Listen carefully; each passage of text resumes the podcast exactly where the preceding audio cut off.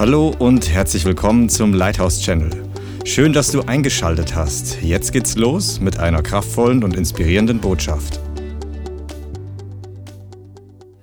Komm, ich bin on fire und ich möchte mit dir heute ein Wort teilen. Schlag mal auf Psalm 44. Psalm Kapitel 44 und ich fange gleich an zu lesen. Ab Vers 1, Psalm 44. Wenn du deine Bibel da hast, schlag sie ruhig auf. Dem Chorleiter von den Söhnen Korachs, ein Maskil. Vers 2. Gott, mit unseren Ohren haben wir gehört, unsere Väter haben uns erzählt, die Großtat, die du gewirkt hast in ihren Tagen, in den Tagen der Vorzeit. Du, du hast mit deiner Hand Nationen ausgetrieben, aber sie hast du eingepflanzt. Völkerschaften hast du Schaden zugefügt, aber sie hast du ausgebreitet. Vers 4. Denn nicht durch ihr Schwert haben sie das Land in Besitz genommen und nicht ihr Arm hat ihnen geholfen, sondern deine Rechte und dein Arm und das Licht deines Angesichts. Weil du Wohlgefallen, sag mal Wohlgefallen, an ihnen hattest. Vers 4 nochmal. Denn nicht durch ihr Schwert haben sie das Land in Besitz genommen und nicht ihr Arm, oder das heißt, ihr eigener Kraft hat ihnen geholfen, sondern deine Rechte und dein Arm und das Licht deines Angesichts, weil du Wohlgefallen an ihnen hattest. Komm, lass uns zusammen beten.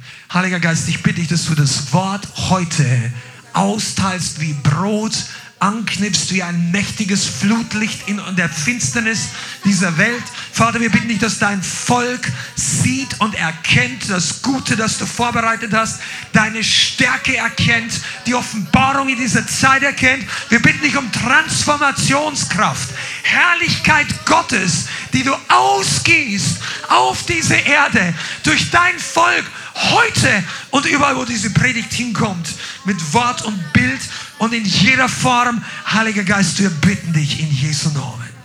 Halleluja. Amen. Amen. Oh, oh. Der Heilige Geist ist heute hier. Komm mal, spürst du die Gegenwart Gottes? Ich weiß nicht, ob es dir so geht, aber der Herr ist wirklich hier. Der Herr füllt sein Haus mit Freude. Freude. Wenn ihr alle nicht da wärt, wäre immer noch genügend Grund, für mich oder für, für das Lobpreisteam uns zu freuen.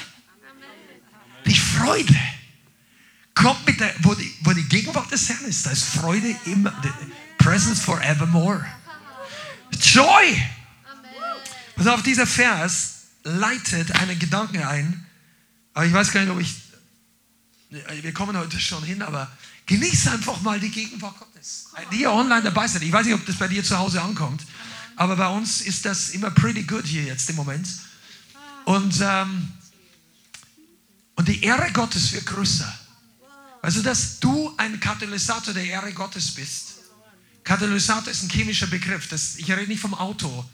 Da, da, das ist zwar auch richtig, der, der filtert da Dreck raus, aber der chemische Begriff ursprünglich ist ein äh, Reaktionsbeschleuniger. Ja, Du bist jemand, der die Ehre Gottes beschleunigt nach Deutschland. Dein Zeugnis beschleunigt, dass Gott groß wird in Deutschland. Oder in deinem Umfeld, wenn du in Amerika zuschaust. Dein Zeugnis beschleunigt, dass Gott sich manifestiert. Gott sucht Gefäße. Der sucht nicht einfach theologische Schüler. So bist du da? Du solltest zuhören heute, weil das wird noch richtig gut. Der Herr sucht nicht nur Schüler, Wissenscontainer für Neuigkeiten. Der Herr sucht Gefäße. Du könntest es neudeutsch auch Pipelines der Herrlichkeit und Ehre Gottes nennen. Also wenn das heißt, wir müssen abnehmen und er zunehmen, heißt nicht, dass unser Körper schrumpft und unsere Pipeline so dünn wird. Das kann zwar sein, dass unser Körper beim Fasten abnimmt, aber die Pipeline wird immer größer. Da soll die Ehre Gottes durch dein Leben zu deinen Nachbarn kommen. Die Ehre, nicht nur das Evangelium. Bist du begeistert? Die hinteren paar Reihen ist auch immer da. Come on, die Ehre Gottes, Das ist eine, mich hat mal vor kurzem einer gefragt, wir reden noch öfter, was die Vision der Gemeinde, das sind viele Dinge. Aber eine spezielle Sache ist, dass die Ehre Gottes in Deutschland riesig wird. Groß, soweit wir überhaupt dazu beitragen können. Dass die Leute draußen wissen, was das bedeutet. Nicht einfach, ja, ein Halleluja. Ja, das ist schon Halleluja. Aber das soll ein Halleluja sein, dass wir dass deine ungläubigen Arbeitskollegen Halleluja sagen, wenn das Ding nicht auseinanderfliegt. Du, ich habe mal in einem säkularen Shop gearbeitet, acht Jahre beim sehr großen Verkaufshaus, war eine super Zeit. Ich liebe den Laden immer noch, der hat sehr viel, ist inzwischen der größte Musikladen der Welt sozusagen. Und ähm, da war ich noch sehr eingeschüchtert, was Evangelisation angeht. Wir hatten kein Training, wir sind in einer schwierigen Zeit familiär und ehetechnisch gewesen. Und ich war dankbar für die Arbeit, hat mir Spaß gemacht. Und aber viel evangelisiert in den ersten Jahren da gar nicht mit Leuten, die haben dann schon gemerkt, ich bin Christ und ich habe hier und da was fallen lassen. Aber irgendwann, ich werde es nicht vergessen, da sind Leute, die wussten richtig gut, was sie machen. Also auch Chefs und Einkäufer und das waren ein paar der Besten in der Branche. Und dann kommt eines Tages der Chef-Einkäufer rein und erzählt meinem Vorgesetzten, das war der, der, der Einkäufer von unserem Studiobereich, und ich war in einem Büro gesessen, weil ich war dann der Stellvertreter, also ich, ich war da mit drinnen und er sagt einfach so irgendwie, hat irgendwas erzählt und dann ist was gut gelaufen. Dann sagt er, der war nicht gläubig, also der war nicht christlich, der war nicht von neuem geboren, sagt er einfach als Antwort, na Halleluja. Und ich denke mir, das ist jemand, der, der nicht in eine Gemeinde geht, ging. Der, das war in Franken irgendwie so ein Satz manchmal. Das, das sagen ich sage jetzt mal nicht wiedergeborene Leute. Die Bibel wird sie nennen ungläubig im Sinn von von neuem geboren. Die preisen den Herrn auf der Arbeitsstelle. Und was mit uns? Ja, lieber nichts sagen. Du, wenn dir mal, Bianca hat letztens erzählt, ist der Preis dem Herrn rausgerutscht, weil was Gutes gelaufen ist. Da haben die Leute ein bisschen geschaut. Aber lass mal das normal werden. Komm mal, die Ehre Gottes durch dein und durch mein Leben groß. Nicht, weil wir so cool daherreden oder was, sondern weil plötzlich Wunder passieren. Weil Leute entdecken, dass es einen Gott gibt, der über, oh Gott, Holy Ghost, der über allen anderen Göttern ist. Über, über, über allen. Erzähl dir die Leute, es ist alles der gleiche Gott. Mohammed und, ja, Mohammed sagen sie ja nicht, aber Allah und Buddha und Krishna und äh, Shiva und all diese 100 Millionen Hindu-Götter und dann dir und der, der unbekannte Gott. Und die, und sagen, es ist alles der gleiche. Ich sage dir, einer nicht. Oh, ein Gott ist nicht der gleiche. Einer steht über allen anderen. Weil alle anderen sind gar keine echten Götter. Komm on, Isaac, super, dass du wieder da bist. Halleluja. Hast du es noch? Der Herr ist da. Er steht über allen anderen. Weißt du, und weil er so groß ist, ist sein Volk nicht wie alle anderen. Sein Volk ist nicht religiös wie alle anderen. Sein Volk hat Freude nicht wie alle anderen, sondern mehr. Mehr. Sein Volk ist nicht allein wie alle anderen. Weil die Bibel sagt, die Götter hören nichts, die sind geschnitzt, die haben Ohren und hören nichts, haben Augen und sehen nicht, haben Mund und reden nicht. Und wenn dir irgendjemand antwortet, dann check lieber mal aus, was am Ende dabei rauskommt. Weil letztendlich führen vielleicht alle Wege nach Rom, aber einer führt in den Himmel. Also ein Sprichwort mit alle Wege führen nach Rom, das stimmt eh nicht. Aber die haben es damals genannt, weil Rom das Zentrum war der Welt sozusagen. Aber alle minus eins kann nach Rom führen. Aber Jesus führt in den Himmel. Folge ihm und nicht Rom. Amen. Wenn du weißt, was ich meine. Pass auf, Vers 4, denn nicht durch ihr Schwert. Ich möchte ein bisschen darüber reden. Wir haben letzten Dienstag, wenn du die Predigt nicht gehört hast, ähm, die war gut. Ich sage das nicht jedes Mal. Predigten kann man immer was mitnehmen, aber letzten Dienstag war Drive dahinter. Kannst du, kannst du nachholen. Das, das wird dir dienen. Und da ging es um Glauben, Wandel im Glauben, Schritte des Glaubens machen. Aber weißt du, ich möchte heute über was reden. Und der Herr wird eine Offenbarung freisetzen, dass wir, wenn du im Glauben gehst, wenn du dein Schwert in die Hand nimmst geistlich, wenn du äh, dich aufmachst, in die Gemeinde zu kommen, wenn du überwindest, wenn du Schritte vorwärts gehst, irgendwann könntest du auf die Idee kommen, ja, das klappt und das ist gut und dann irgendwann wird man müde, weil kommen Anfechtungen und so weiter. Pass mal, lass mir dir mal eine Sache sagen. Wir kämpfen nicht aus eigener Kraft. Wir arbeiten nicht aus eigener Kraft. Wir folgen nicht Jesus aus eigener Kraft.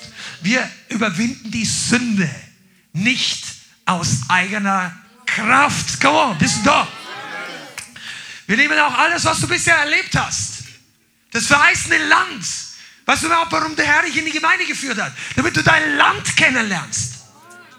Weil manche von uns haben eine Vision, die ist so groß wie, wie, wie, wie die Lötlampenvergrößerung auf meinem Schreibtisch. So klein, du siehst den ganzen Dreck am Schreibtisch besser und die Lötspitzen.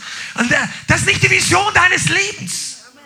Du brauchst, du musst das Land sehen, was Gott für dich vorbereitet hat. Und da brauchst du ein paar Leute, die Augen hochheben. Hinter den Tellerrand deiner meiner Probleme. Ah, hinter den Tellerrand der Probleme dieses Landes und deiner Nachbarn und der Meinungen deiner Eltern oder deiner Kinder. Der Herr hat ein Land für dich vorbereitet. Und der Herr möchte, dass du es einnimmst. Einige von euch haben keine Ahnung, welche Nationen Gott schon an eurem Pass abgestempelt hat.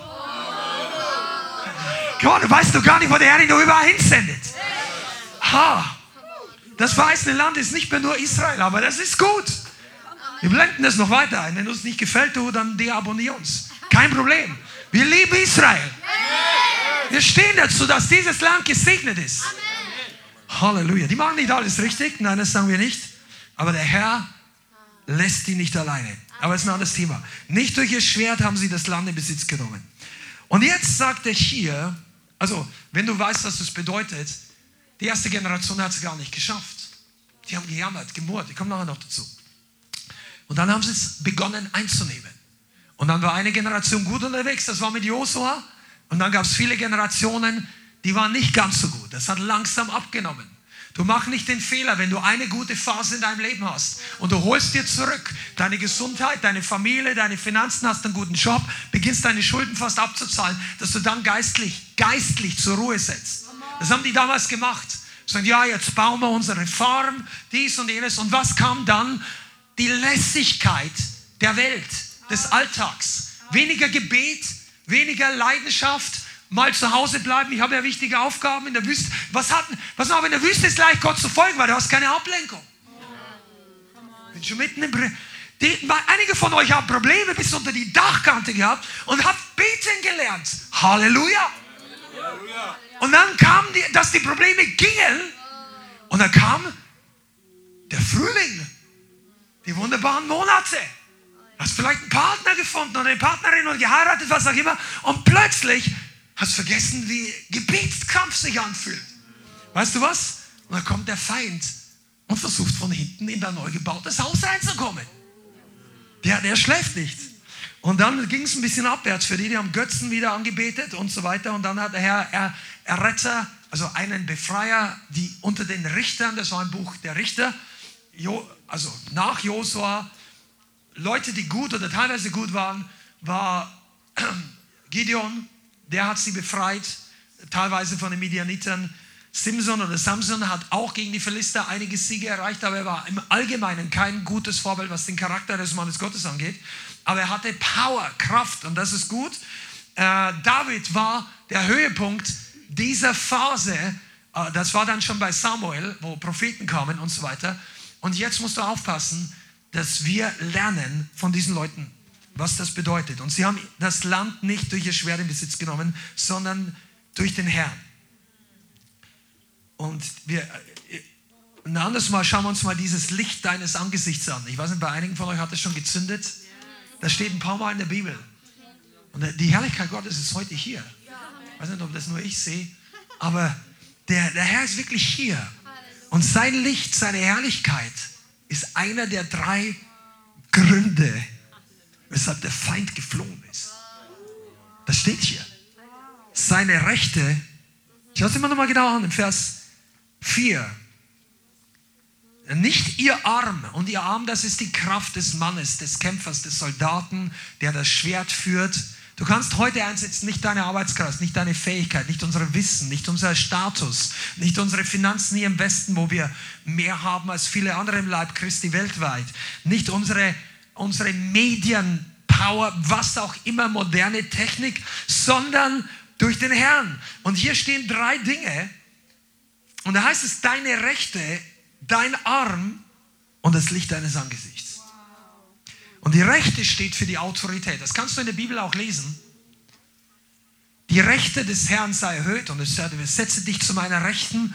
Die rechte Seite ist immer die Hand oder der Ort, wo die Autorität oder der Stellvertreter in Autorität, die delegierte Autorität sich manifestiert. Das heißt, der Sieg kam durch seine Autorität und Vollmacht. Dann dein Arm, zweitens. Und ich bleibe noch ein bisschen bei dieser Autorität. Der Herr lässt uns den Sieg haben, wenn wir Autorität verstehen. Deshalb ist wichtig, dass du, wenn du in eine Gemeinde kommst, lernst, was Autorität bedeutet. Für dich selber. Nicht als wegen dem Pastor oder wegen, das ist auch wichtig, dass die Gemeinde gut läuft, dass die Dinge gut, wunderbar. Aber für dein Leben, das ist noch viel wichtiger. Das Prinzip von Autorität, göttliche delegierte Autorität, zu wissen, wann du dich unterordnest und wann du das nicht musst. Wenn das in deinem Leben nicht klar ein Erkenntnis, eine Offenbarung ist, du wirst unweigerlich straucheln in manchen Bereichen und manches sogar richtig Probleme bekommen, weil Gottes, Prinz, Gottes Reich ist nach dem Prinzip seines Autoritäts aufgebaut, Autorität aufgebaut. Und, das, und ich habe das schon mal gesagt, wir sagen es öfter nochmal. Autorität ist nicht nur ein Prinzip auf der Erde, weil wir gefallene Schöpfung haben und jetzt brauchen wir einfach Ordnung. Und wenn alle Christen sich Gott und Jesus perfekt unterordnen würden und perfekt hören würden, was Gott will, dann wäre Autorität und delegierte Autorität nicht mehr notwendig. Das ist nicht wahr. Autorität ist ins Wesen Gottes eingebaut, in die Dreieinigkeit.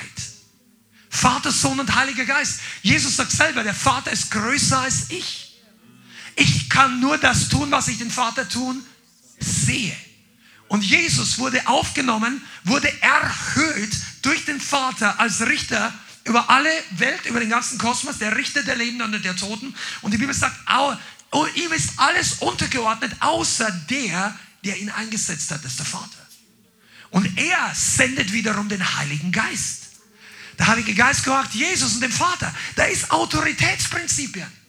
Und ich sage es nochmal, einfach um das zu lernen für uns. Diese drei, Vater, Sohn, Heiliger Geist, hatten noch nie Streit.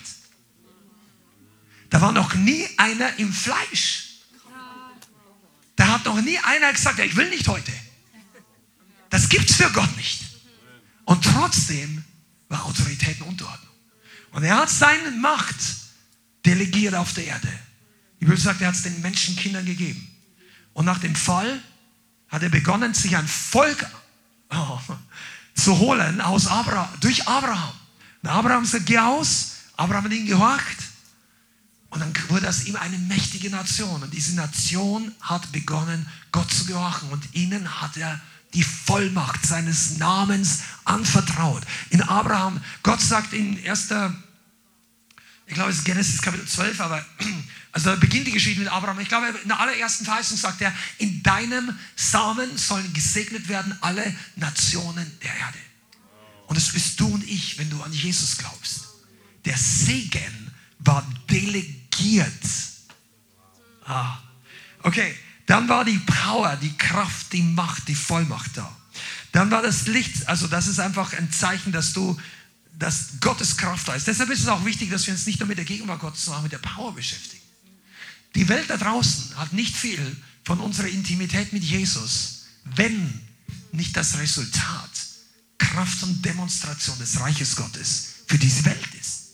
Jetzt Intimität mit Jesus ist an sich schon ein Selbstzweck. Das muss kein Resultat bringen. Weil Jesus und du oder Jesus und ich, das ist Grund genug, den ganzen Tag mit ihm abzuhängen, uns, uns zu freuen, Gemeinschaft mit ihm zu haben. Das ist wunderbar. Aber die Welt wird nicht gerettet durch unsere Anbetung. Oh. Ihr müsst es lernen, weil wir lieben Anbetung. Die Welt wird gerettet durch Demonstration seines Königreiches. Aber das kann sich demonstrieren auch im Lobpreis, manchmal auch in Anbetung, aber das demonstriert sich durch Kingdom Worship, durch etwas und vor allem dadurch, dass die Kraft Gottes sich manifestiert. Und einige von euch, ihr dürft es wirklich lernen, dass ihr Brüder und Schwestern der Kraft werdet. Sag mal zum Nachbarn, das, das ist für dich. Du, du bist ein Mensch voller Kraft. Gott hat seine Kraft in dich hineingelegt. Und dann kam das Licht des Angesichts und, ich, und er hat das Land erobert durch das Licht seines Angesichts. Da, da muss man mal meditieren drüber. Die Herrlichkeit Gottes ging vor ihm her. Das war die, das gleiche Licht, das bei in Ägypten mit Israel ausgezogen ist. Die Feuersäule in der Nacht, die Wolkensäule am Tag, das Licht seines Angesichts durch die Nacht hindurch. Und da waren mächtige Engel. Oh, I can feel this here. Ah, das ist so gut. Jesus. Das, du, Gemeinde, Leithaus, du bist ein Ort der Licht, des Lichts seines Angesichts. Einige von euch, ihr werdet strahlen. Die Leute sehen dich und sagen, was mit der passiert. Oder mit ihm. Die, die sehen vielleicht nicht ein physisches Licht, aber die, irgendwas anderes mit dir. Was hast du am Wochenende gemacht? Warst du in einem Beauty-Salon? Sagst du, ja. Aber nicht, wie du glaubst. Du, ich bin Gott begegnet. Und dann schaue ich, ja, nein, er ist selber einfach, der hat mich berührt. Der hat mich verändert. Früher habe ich die ganze Zeit gemeckert. Heute segne ich die Leute. Früher hat mich die Partei XYZ genervt. Heute bete ich für die Leute. Die einen hassen die Rechten, die anderen hassen die Linken, die anderen alle. Keinen, gehen überhaupt nicht mehr zum Wählen. Also Deutschland braucht Gebet. Ich sage, ich bin, ich bin auch, bete selber. Deine politische Meinung muss sich jeder selber beten mit der Unterscheidung Gottes. Aber noch viel wichtiger, ist, dass wir außerhalb des Systems, bitte, das, das hasst der Teufel, dass du außerhalb dieses Systems erwachsen wirst im Geist. Dass du nicht mehr manipulierbar bist durch dieses Weltsystem, sondern dass du leuchtest.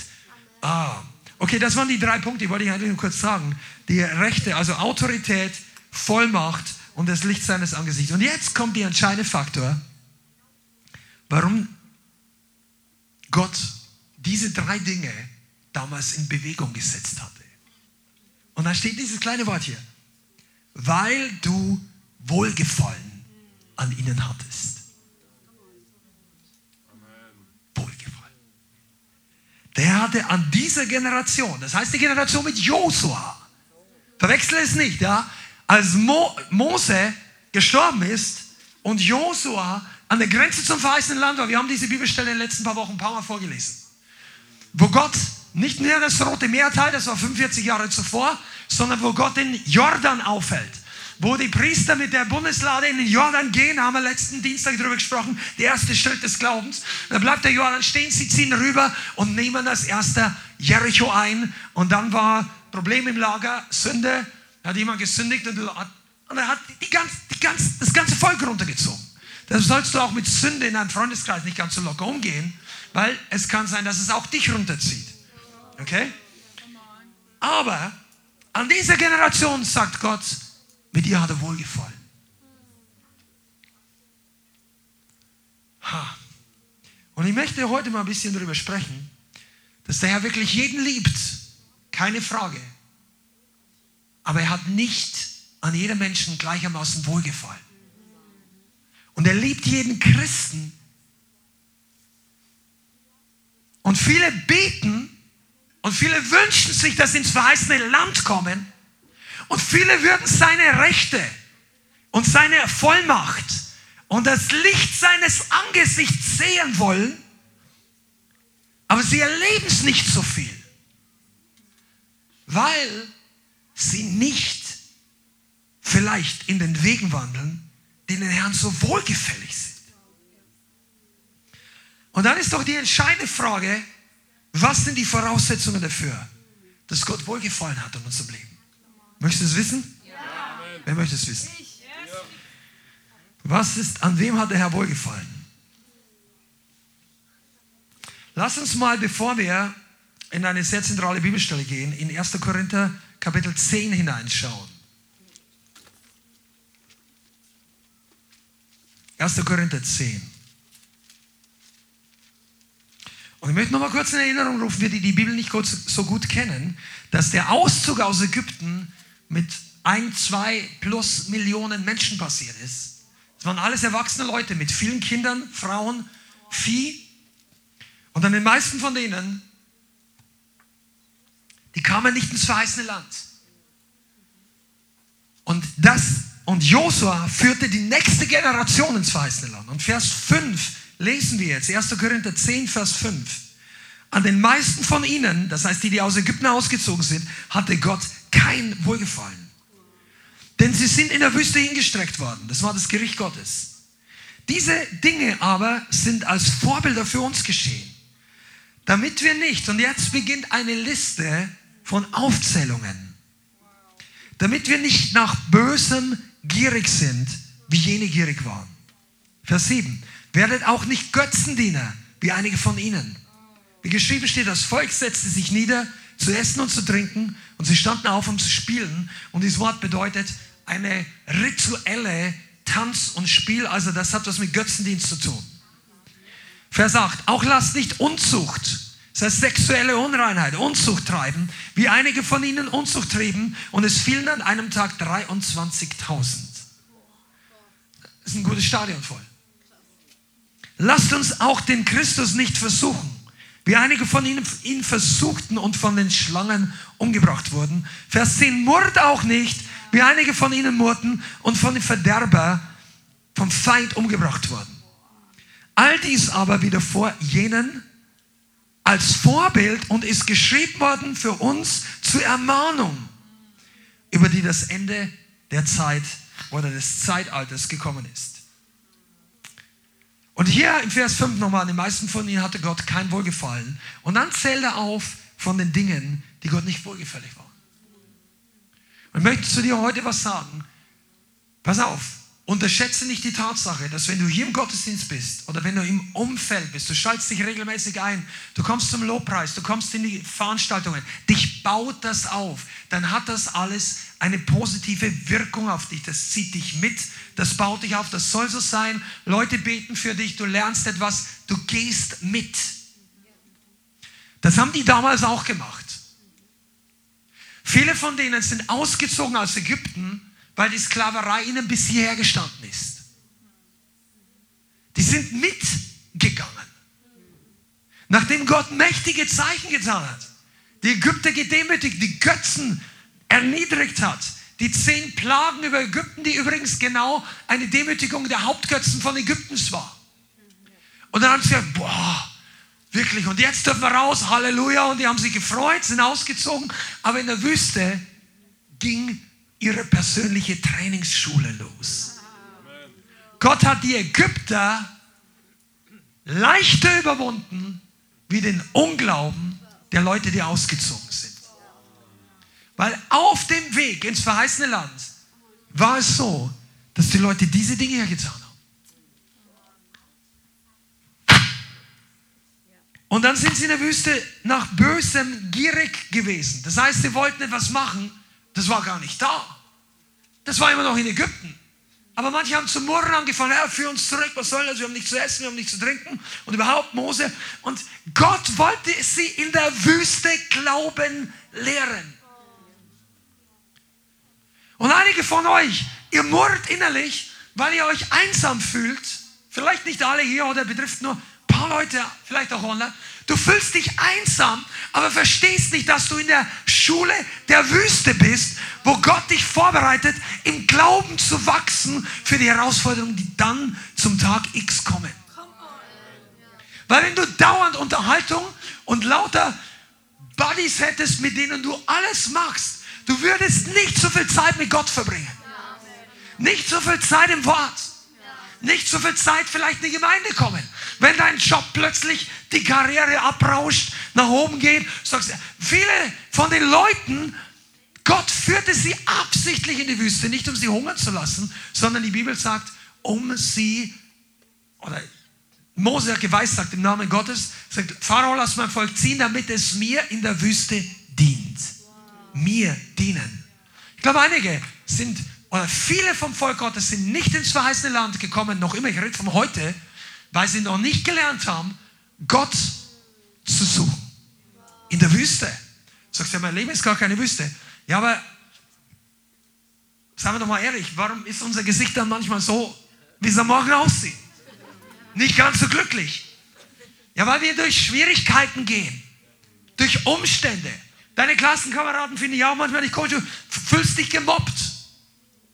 Wir machen mal andere mal ein Teaching über Verfolgung in Christus. Das ist gleichzeitig der Teil 1 der Predigt, wie lerne ich Dankbarkeit für Jesus. Weil du wirst nämlich merken, dass wir in diesem Land kaum Verfolgung haben im Vergleich zu vielen anderen Ländern. Und uns geht es eigentlich relativ gut. Das kann man aber so nicht ganz sagen. Also im Natürlichen, was Verfolgung angeht, das ist gut. Also, dass nicht der Druck von anderen Ländern wie in Saudi-Arabien, Nordkorea ist, aber der Feind hat es geschafft mit vielen anderen Dingen. Er muss die Gemeinde nicht verfolgen, er hat sie geködert. Die Wüste, die Leute suchen Unterhaltung in der Wüste. Die haben inzwischen nicht mehr, was willst du in der Wüste auch anders machen? Was du eigentlich, du musst, du musst irgendwann mal nach Israel gehen oder google mal die Negev-Wüste oder Sinai-Wüste. Dort unten ist wirklich, ich meine, die Steine sehen irgendwie alle gleich aus. Ich weiß nicht, was du da machst. Stell dir mal vor, du wanderst da monatelang. Da, da, da ist nicht viel Ablenkung. Aber heutzutage hat jeder irgendein Gerät, wo die ganze Welt auf 7, 8 oder 10 Inch, also auf so einer Größe vom Bildschirm ist ja alles zugänglich. Und die Welt will das auch. Ich sage nicht, dass Handy und das iPad schlecht ist, ich habe auch eins. Aber das ist nicht mehr Wüste, wenn du es nicht willst. In dem Sinn, dass es langweilig ist. Da findet man alle Möglichkeiten und ist ja nicht schlecht. Kannst du gerne mal einen Film anschauen, wenn der, wenn der nicht schlecht ist. Also ich sage jetzt, wenn der nicht böse, wenn er nicht negativ ist. Aber wenn du deine Zeit mit Jesus vernachlässigst, weil du Entertainment suchst, dann ist es nicht gut. Du wirst keine Kraft haben, du wirst nicht wachsen. Und an den meisten von ihnen, sagt Vers 5, hat er keinem wohlgefallen. Und dann wurden sie nach böse, bösem gierig. Vers 7, sie waren Götzendiener. Ja, Götzendiener. Wir sagen, ja, ich habe kein goldenes Kalb und so weiter. Aber pass auf, lass dich nicht von diesen Dingen fangen. Ein Mensch kann zum Götzen werden, der Job kann zum Götzen werden, die Hobbys oder was auch immer. Dein altes Leid kann zum Götzen werden. Was meine ich damit? Du bist so in der Identität deines früheren Missbrauchs und deines, deiner Sicht gefangen, weil es auch etwas ja, es stiftet Identität und es gibt uns manchmal Aufmerksamkeit, wenn wir merken, und ich will ja gar nicht so weit eingehen, aber mach aus deiner Vergangenheit keinen Götzen. Amen. Götzen sind nicht nur positive Dinge. Du kannst auch Götzen dienen aus Angst. Nicht nur, weil du dir was Besseres erhoffst. Ja? Okay. Unzucht, da brauchen wir nicht versagen. Pornografie, Gedankenspielerei, All diese Dinge, wie viel prozentual ist im wiedergeborenen Leib Christi dieses Thema genauso präsent? Wir sollten das abhaken. Wir sollten das überwinden lernen. Deshalb ist es wichtig, lernen zu kämpfen. Nicht einfach zu sagen, okay, ich habe ein Problem damit, Gott vergibt mir. Gott vergibt. Aber du musst das auch anpacken, das Thema. Nicht einfach tolerieren. Sünde wird nicht durch Tolerieren überwunden. Toleranz ist für Christen nicht in Bezug auf Sünde gedacht. Das Wort ist sowieso sehr umstritten im biblischen Kontext, du findest das Wort gar nicht. Aber es gibt schon einen Punkt, wo wir andere Meinungen stehen lassen sollen. Auf jeden Fall. Jeder soll seine eigene Entscheidung treffen für seine Zukunft. Dafür sollen wir auch das Evangelium predigen, damit die Leute wissen und eine informierte Entscheidung treffen, was ihre Ewigkeit angeht. Come on. Aber wichtig ist, dass wir keine Toleranz mit Sünde haben. Und weil wenn wir das haben, dann wird unser Leben nicht gut laufen. Das war damals auch so. Und dann kommt nämlich der nächste Punkt. Dann fangen wir an zu murren. Murren ist die versteckte Kleinsünde der Christen oft. Seid ihr da? Murren killt dein Leben schneller als so manches Rauschgift. Weil das, das eine merkst du nämlich. Aber wenn du murrst, und schau, denk jetzt nicht über deinen Nachbarn nach oder über irgendjemanden, wir selber, wenn du denkst, oh, das, das wird nichts, das ist nicht. Nein, Murren war für Gott keine Kleinigkeit. Wenn du mal das genau studierst, ich, mir fehlt heute die Zeit, das ist auch nicht das Hauptthema. Aber wenn du mal studierst, das Verhalten dieses, des Volkes Israel, dann war eines der Kernthemen, die Gott am Ende ihnen vorhält, ihr Murren. Ihr murren mit Gott, ihr murren mit den Umständen, ihr murren mit dem Leidsein, ihr murren, dass sie da waren und nicht da, ihr murren, dass das Land gut war, aber es waren Riesen im Land. Können wir nicht, haben wir nicht, wird nichts, nein. Und das ist Unglaube. Und du kannst all diese Dinge zusammenfassen.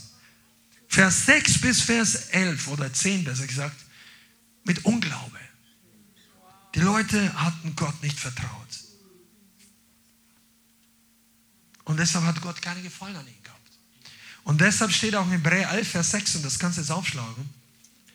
Hebräer Brief, Kapitel 11, Vers 6. Ohne Glauben ist es unmöglich, ihm wohl zu gefallen. Ohne Glauben. Okay, wir haben jetzt ein paar negative Aspekte von diesem Volk Israel gehört, aber ich möchte diese Predigt, die wird heute nicht ein.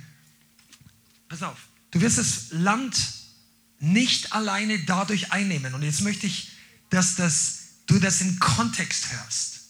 Du wirst das Land nicht nur durch Heiligung einnehmen. Heiligung ist wichtig. Heilige euch, denn der Herr wird morgen Wunder tun. Haben wir letzte Woche gelesen. Aber du brauchst vor allem Glauben.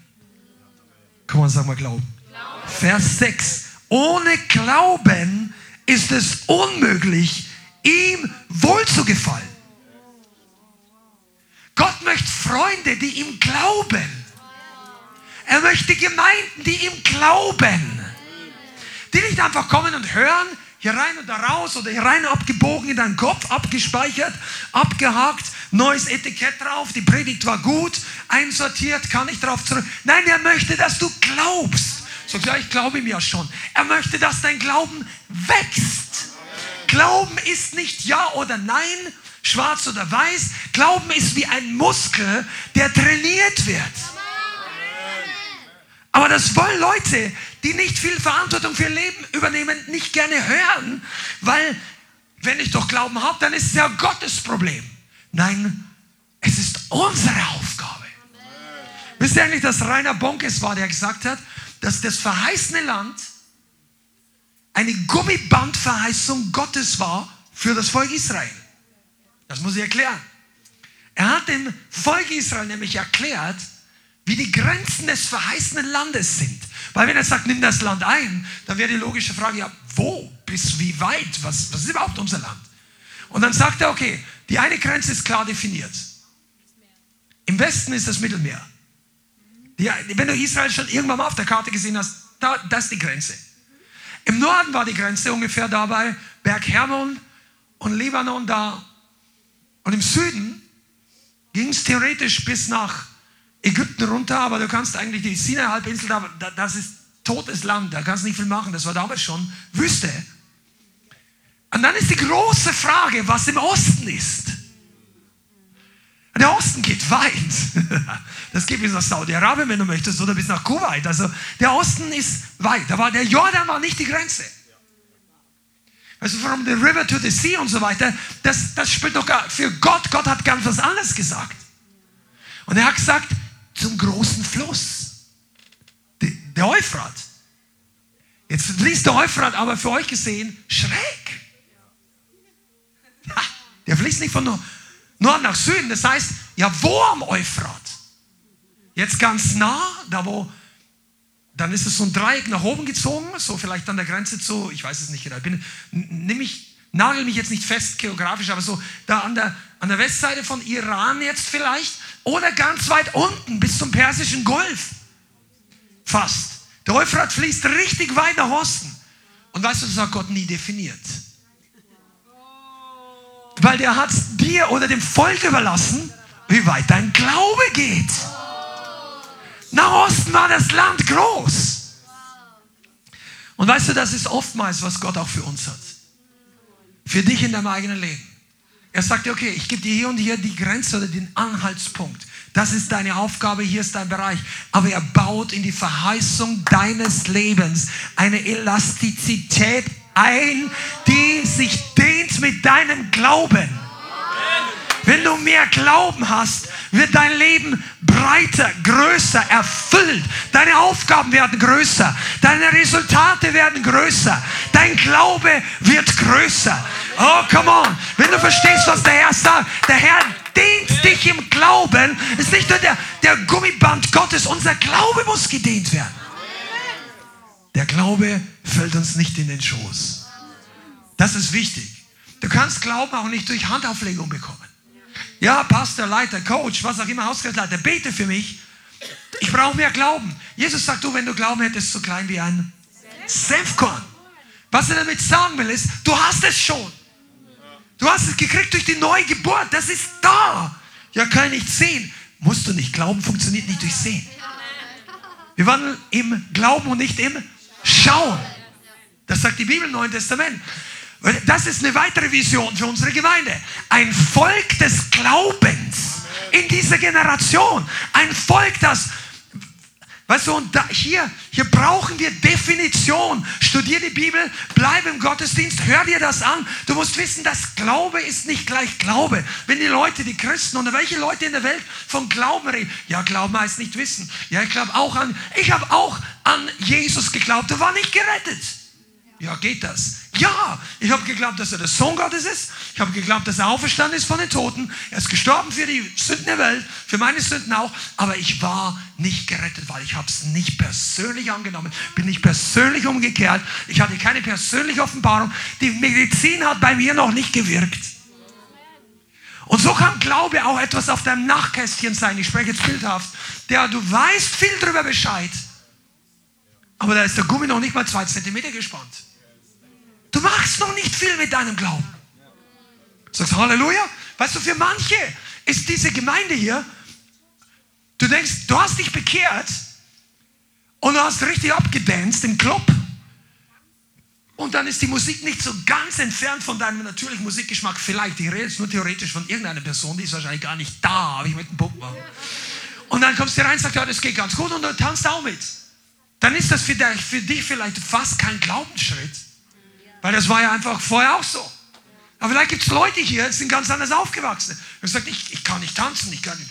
Meine Güte, das sind religiös von oben bis unten eingekesselt gewesen und sagen, wenn Gott da ist, dann muss man still und leise sein. Und der Einzige, der reden darf, ist der Pastor, äh, der Pfarrer, Pastor. War andere Geschichte. Die meisten, die dann religiös geprägt sind, christlich, die haben dann andere Autoritäten kennengelernt. Und er hat dann seine Zeremonien gemacht und da war es meistens still oder nur ein paar. Und es gab genau vorgesetzte Zeiten, wo du aufstehst, wo du dich hinsetzt. Händeklatschen gab es ja da gar nicht, sondern da gab es eher dann Amen. Da, kommt der Spruch ja, das ist sicher wie das Amen in der Kirche. Aber es war nicht so ein Amen, wo alle sagen Amen, Amen, Amen. Nein, es war Amen. Das war vor, es war tot. Das Amen in der Kirche ist der Schlusspunkt. Jetzt gehen wir nach Hause essen. Ja, Halleluja. Sagen die dann nicht mal Halleluja? Ich habe das auch nicht. Ist egal, ich will nicht wieder abzweigen in diese Richtung. Aber weißt du was? Glauben muss wachsen. Und er kann nur wachsen, wenn er gedehnt wird. Glauben muss, der Muskel muss gedehnt werden. Wenn er nicht gedehnt wird, wächst er nicht. Ja, aber der tut weh. Warst du schon jemals im Fitnessstudio? Einige, wer war schon im Fitnessstudio? Wer meldet sich nie in der Gemeinde? Okay. Ist auch für dich. Weißt du, wenn du deine, meine, meine Tochter hat eine Zeit lang ganz faithful da, jetzt glaube ich, gibt sie woanders Gas, machst du immer noch, entschuldige. Ja, das ist immer noch.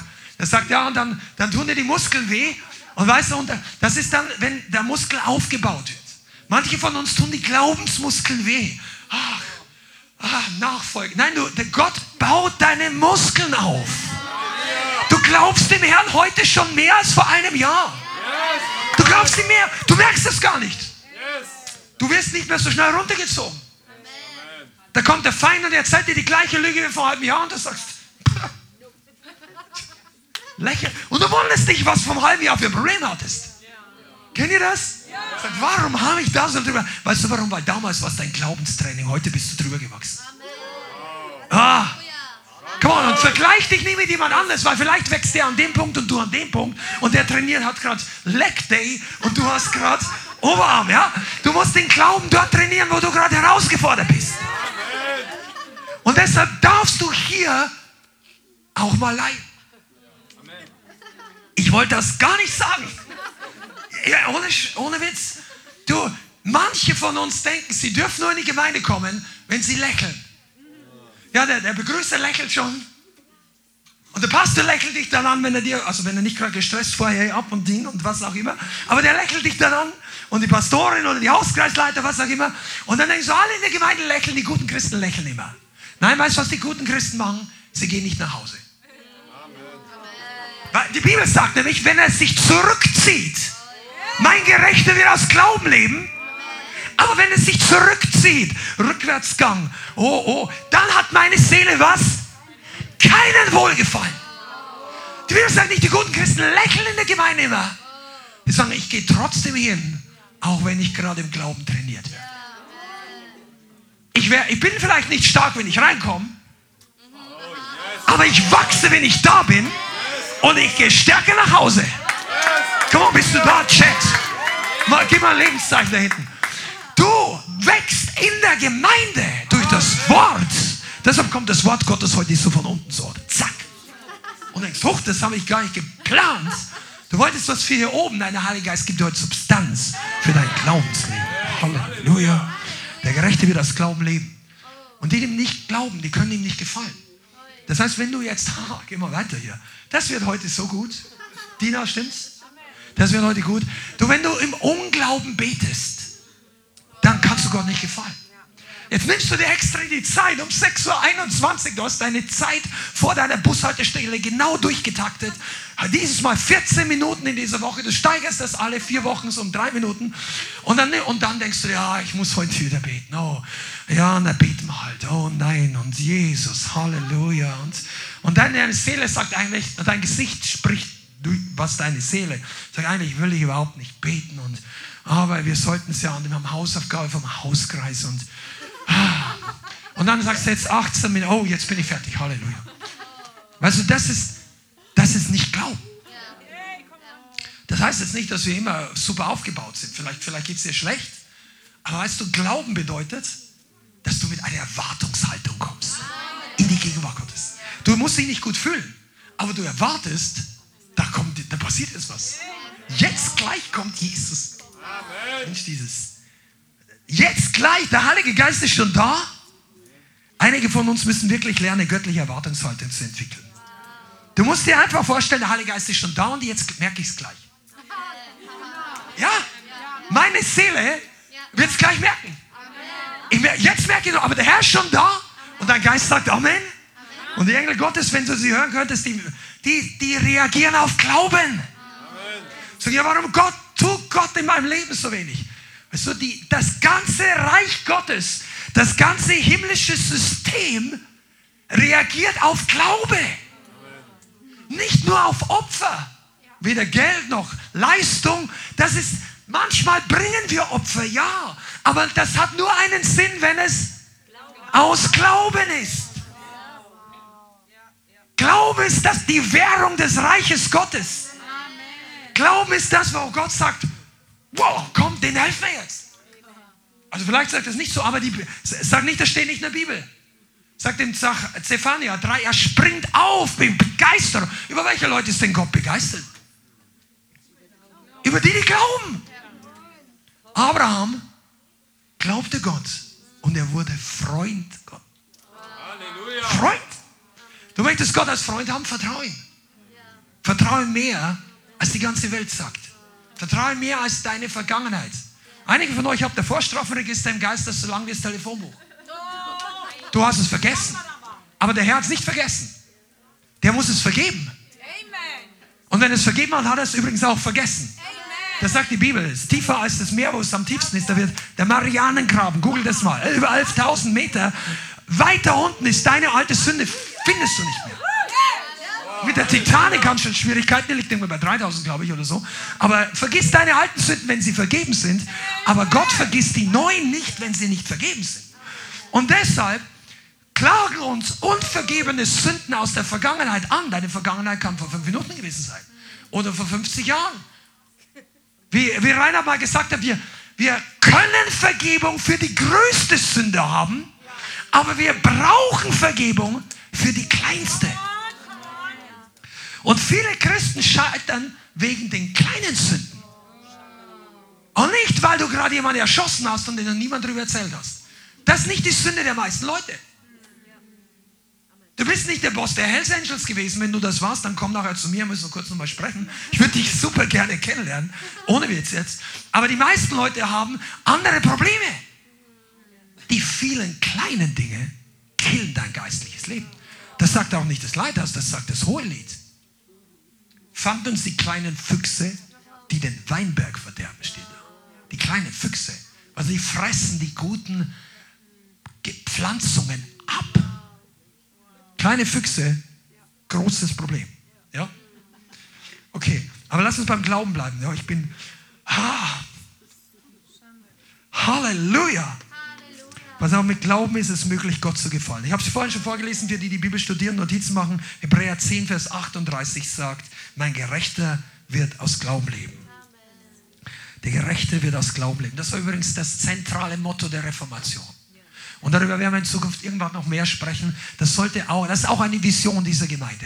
Reformatorisches Denken wiederbeleben und in einer apostolischen Dimension freisetzen für das Land, für dein Leben, für mich. Reformatorisches Denken bedeutet, dass du das, wofür die Wahrheit steht, in deinem Leben auch stehst. Und es bedeutet noch viel, viel mehr.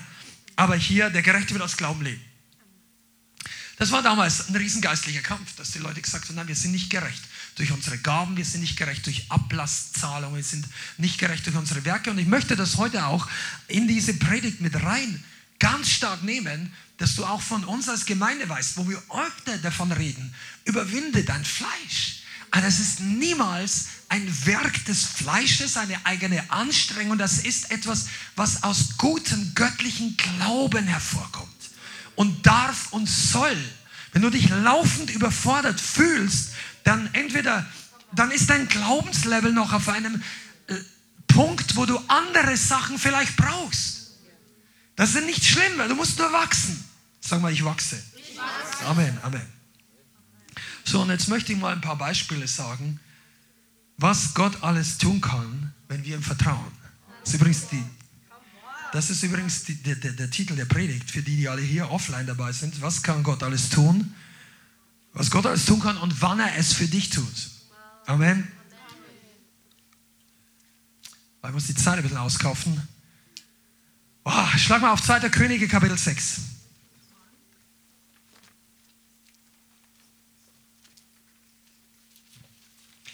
Menschen, die Gott vertrauen, die schauen mit anderen Augen. Männer und Frauen, die Gott vertrauen, die kriegen nicht so leicht Panik. Amen. 2. König Kapitel 6. Und ich lese ab Vers 14.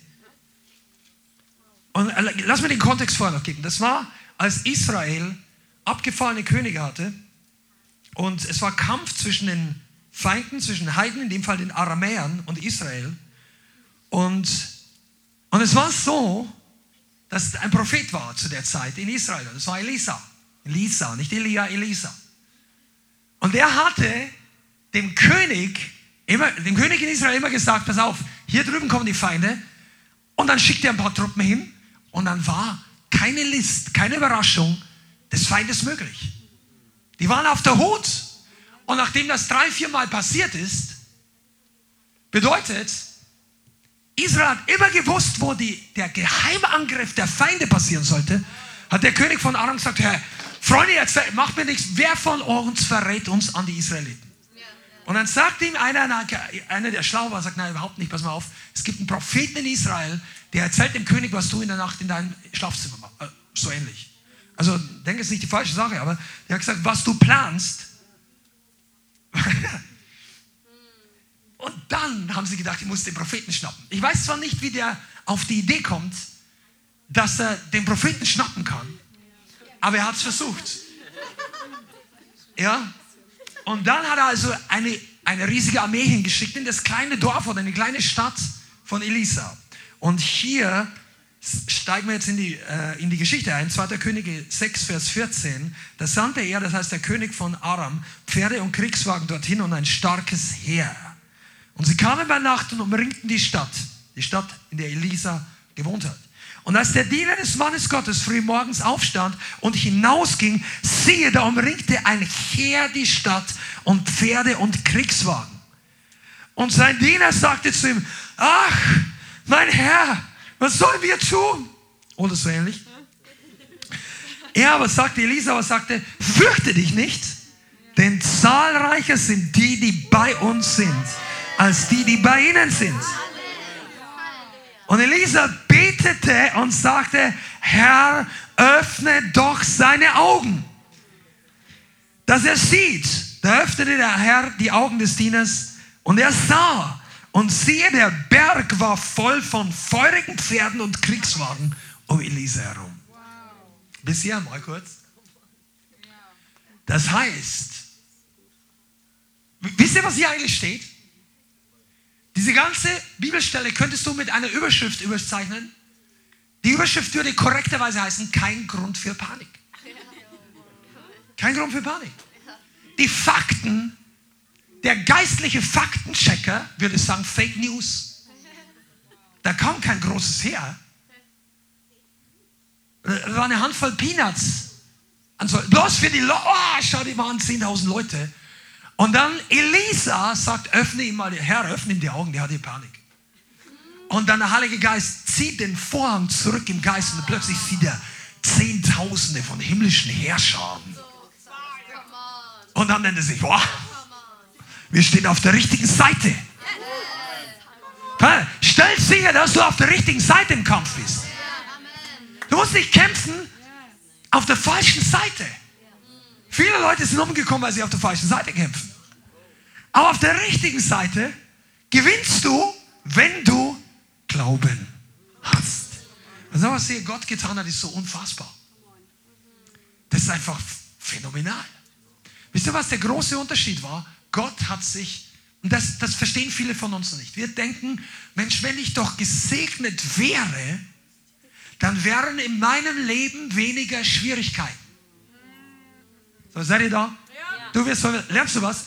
Viele von uns denken, wenn ich gesegnet wäre, in meinem Leben muss irgendwas falsch laufen, weil es sind viele Schwierigkeiten. Wisst ihr eigentlich, dass das Volk Israel von Anfang an immer die Underdogs waren? Die Minderheit. Die hatte auch keinen Schutz damals. Die hat es auch heute noch nicht, auch wenn sie dir alles Mögliche erzählen. Gott hat sich ein kleines Volk gesucht damit er sich groß machen kann. Komm mal, jetzt einige von euch, das Amen hätte besser. Wenn du das verstehst, er sucht sich Leute, die wenig können, um zu zeigen, dass er viel kann. Er sucht sich Leute mit wenig Geld, um zu zeigen, dass er viel versorgen kann. Er sucht sich Leute mit wenig Kind, null Kinder, Abraham, und macht daraus eine Nation, die unzählbar groß ist. Er sucht sich Leute, die krank ausgestoßen, die alles Mögliche waren, um zu zeigen, aus denen mache ich Überwinder, Welterschütterer. Wow. Der hat sie, wer hat denn da, Goliath getötet? Ein Teenager. Einer, David und Goliath, egal ob du es glaubst oder nicht. Wenn du online Atheist bist oder was. Egal, ob du an die Realität dieser Geschichte glaubst. Es ist Fakt, dass David in jeder Geschichte und auch unter allen Atheisten immer der Kleinere ist. Der Kleine. Der den Großen besiegt hat. Verstehst du? Das hat einen Grund, warum du dich klein fühlst. Es hat einen Grund, warum du denkst, ich schaffe das nicht. Vielleicht ist da ein Plan Gottes dahinter. Dass du in deinem Leben bisher so oft gedacht hast, ich kann nicht mehr weiter. Weil wenn du das nicht gedacht hättest, wäre das Zeugnis nicht so groß. Wäre die Erlösung nicht so groß. Dir gefällt dein Spiegelbild nicht, deinen Spöttern auch nicht und meins auch nicht. Aber Gott wird durch genau dein Gesicht die Spötter zum Schweigen bringen. Spätestens dort oben. Spotten hat noch nie Glauben hervorgebracht. Wenn du spottest, stehst du immer auf der falschen Seite der Geschichte. Bis auf eine Ausnahme. Jesaja 14, aber das war der Spott über den Teufel. Und der ist später dran, nur so als Tipp. Aber ansonsten überlasst es dem Herrn und der Zukunft. lass uns ein demütiges Herz bewahren, aber ich will gar nicht reingehen. Das Prinzip ist, Gott macht aus nichts etwas Riesiges. Aus einem Volk, das kein Volk war, ein Geschichtsvolk. Ist dir eigentlich klar, warum wir heute so viele Probleme im Nahen Osten haben? Weil das Volk nicht sterben wollte. Weil Israel war schon, Israel ist das einzige Volk, dieses Israel, das moderne Israel, das aus der vollkommenen Vernichtung und Zerstörung, aus der Zerstreuung, aus über, ich weiß es nicht, über 1500 Jahre, wo sie ihre eigene Sprache verloren hatten, zurückkam an ihren Ursprungsort, ein neues Land, ein neues Volk wurden. Also neu das alte Volk, aber neu sich die Sprache neu zum Leben erweckt hätten. Einige von euch, ihr könnt das mal studieren, weil es baut dich auf. Es gab jemand, der das moderne Hebräisch erfunden hat. Der musste Wörter erfinden für Auto. Das gab es ja früher nicht. Und wer, der hat das durchgezogen. Ich glaube, er ist Herzl oder so. Ich bin nicht ganz sicher. Aber das war ein Jude. Ich glaube, es war um die 1890 oder 1900 oder 1910 um diese Zeit. Der hat seinen Kindern verboten, eine andere Sprache zu reden als das neue Israelisch, damit sie, die, das waren die ersten Muttersprachler der modernen Geschichte der Menschheit, seine Kinder. Die haben keine andere Sprache vorher gekannt. Und überlegt, das gab es in der Geschichte der Weltbevölkerung, in der Geschichte der Völker noch nie, hat es noch nie gegeben, wird es wahrscheinlich auch nicht mehr geben, dass ein Volk, das ausgestorben war sozusagen, wieder zurückkommt. Das ist ein Wunder. Aber das ist nur eine von vielen Wundern, weißt du? Du bist ein nächstes Wunder. Dass du heute hier sitzt, ist ein Wunder. Du glaubst es nicht, aber ich glaub's. Und die Engel Gottes glauben das. Und die Wolke der Zeugen glaubt das genauso. Du denkst, ja, schau dir mein Leben an, ist noch so viel kaputt und ich habe da und dies. Weißt du, aber Gott sieht nicht nur, was kaputt ist. Der sieht das, was er in dich hineingelegt hat. Der sieht seine Kraft in dir. Ich gebe dir mal ein Beispiel aus der Finsternis, aus dem Bösen, aber du musst es richtig verstehen. In diesem Krieg, der zurzeit läuft unten, da gibt es Terroristen, die unfassbare Gräueltaten tun, die Menschenleben nicht achten und nicht mal das ihre eigenen Leute und ihre eigenen Kinder.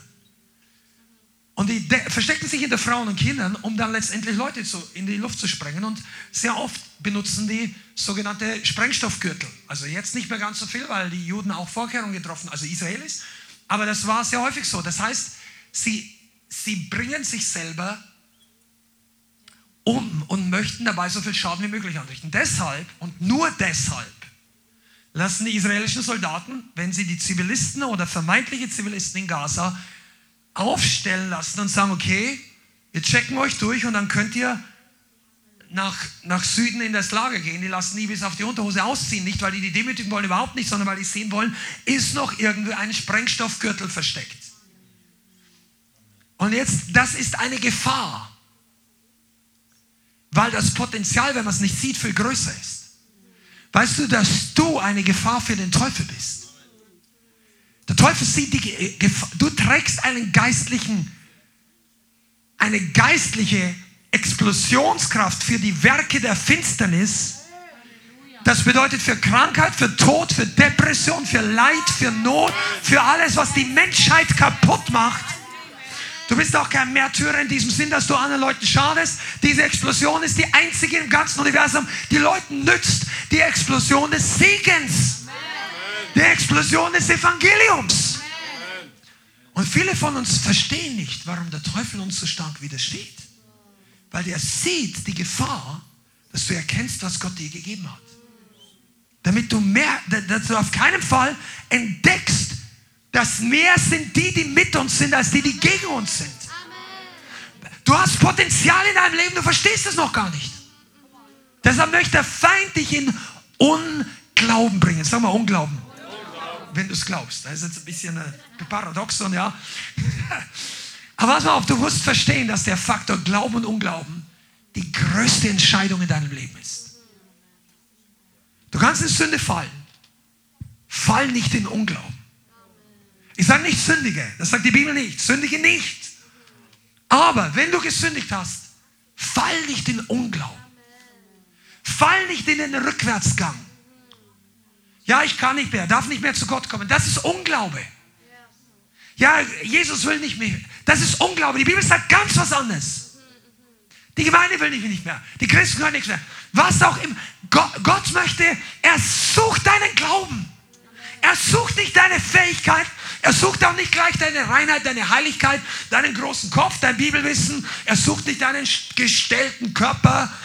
Manchmal sucht er noch gar nicht dein geschliffenes Gebet. Wenn du einfach auf deine Knie gehst und, aber du hast keinen Unglauben und sagst nur einfach Jesus. Kennst du den alten Song? You don't have to know how to pray. If you only know how to say, Jesus, Jesus. Wenn, das war vom Steve Hill damals. Der hat gesagt, ich wusste nicht mehr, wie ich beten soll. Er war, der war ein Drogenabhängiger, der war fix und fertig. Also, wenn du meinst, sein Zeugnis, er ist jetzt schon beim Herrn, aber in den 90er Jahren hat er sein Zeugnis in der Revival in Brownsville oft erzählt. Damit es einige von euch aufbauen. Und er hat erzählt, dass er zu dem kam immer ein Prediger also immer wieder mal, drei, viermal hat geklopft, Steve.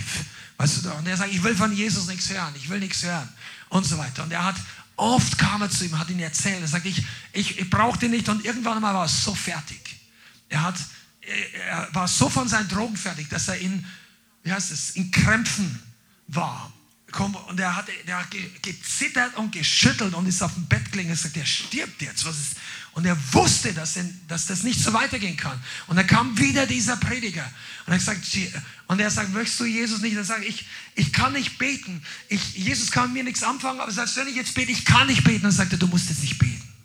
Ruf einfach den Namen Jesus. Jesus. Jesus. Und er hat einfach auf seinem Bett oder auf seiner Couch liegen, während er geschüttelt hat. Jesus. Jesus. Und, und, und dann einfach Jesus. Jesus. Und je öfter er es gesagt hat, desto mehr haben seine Krämpfe aufgehört. zu. Und er, er wurde frei von diesen Dingen. Er wurde frei, hat sein Leben Jesus gegeben. Du hast ein mächtiges Zeugnis. Aber vergiss nicht, dass zu dem Zeugnis noch mehr dazugehört. Denn er hat gesagt, dass er dann am nächsten oder ein paar Tage später rausgehen und wollte dann wirklich, alles war plötzlich grün und er war von neu geboren und die, die Vögel zwitschern wieder anders und die Welt hat andere Farben und er war glücklich und dann wollte er rausgehen. Ich glaube, er wollte in die Gemeinde oder was auch immer damals. Und dann kommt sein bester Buddy an oder einer seiner Kumpel und sagt, hey, weißt du, was ich hier habe?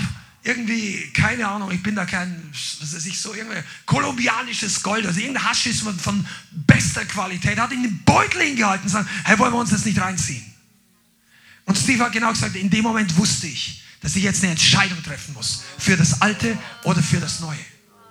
Und das ist auch ein Teil der Geschichte der Freisetzung. Wenn du frei bist, dann bist du frei, auch die alte Sünde wieder zu tun. Du bist nicht nur frei, es nicht mehr zu tun. Du bist auch frei, es wieder zu tun.